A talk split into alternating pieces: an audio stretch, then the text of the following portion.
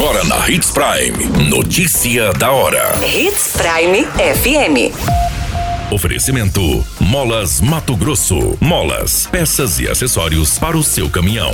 Notícia da hora.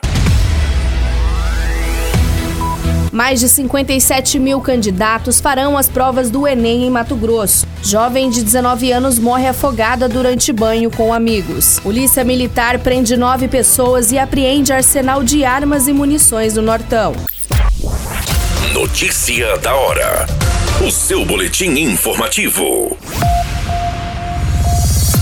Em Mato Grosso, mais de 57 mil estudantes se inscreveram para o Exame Nacional de Ensino Médio de 2022 que será realizado nos dias 13 e 20 de novembro.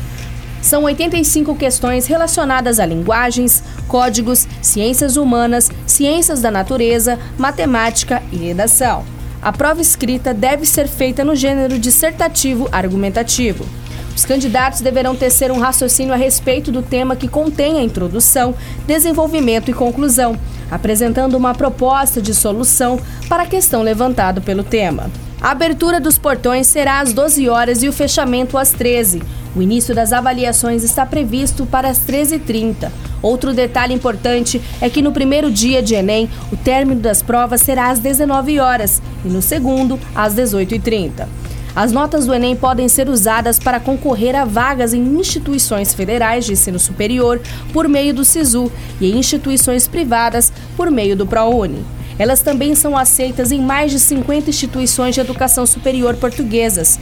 Também é possível pleitear financiamento estudantil por meio de um fundo de financiamento estudantil, sendo FIES. Você muito bem informado. Notícia da hora na Hits Prime FM. Uma jovem identificada como Nicole Ferreira da Silva, de 19 anos, morreu afogada em uma propriedade rural às margens da MT 547, no município de Jaciara. A polícia militar foi a primeira a chegar no local, conhecido como Cachoeira Três Irmãs. Testemunhas relataram que estavam nadando quando viram a jovem se afogar e submergir nas águas do rio.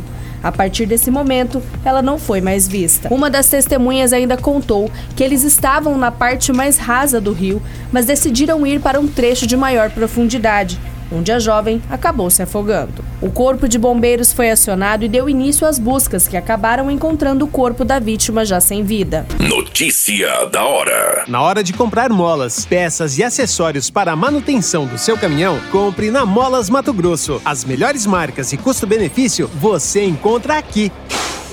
Ligue 3515 9853 que a entrega mais rápida da cidade chega até você. Em Sinop, na rua Valdir Dorner, 666, setor industrial. Em todo o estado, peças e acessórios para o seu caminhão é com a Molas Mato Grosso. Unidades também em Várzea Grande e Cuiabá. Molas Mato Grosso.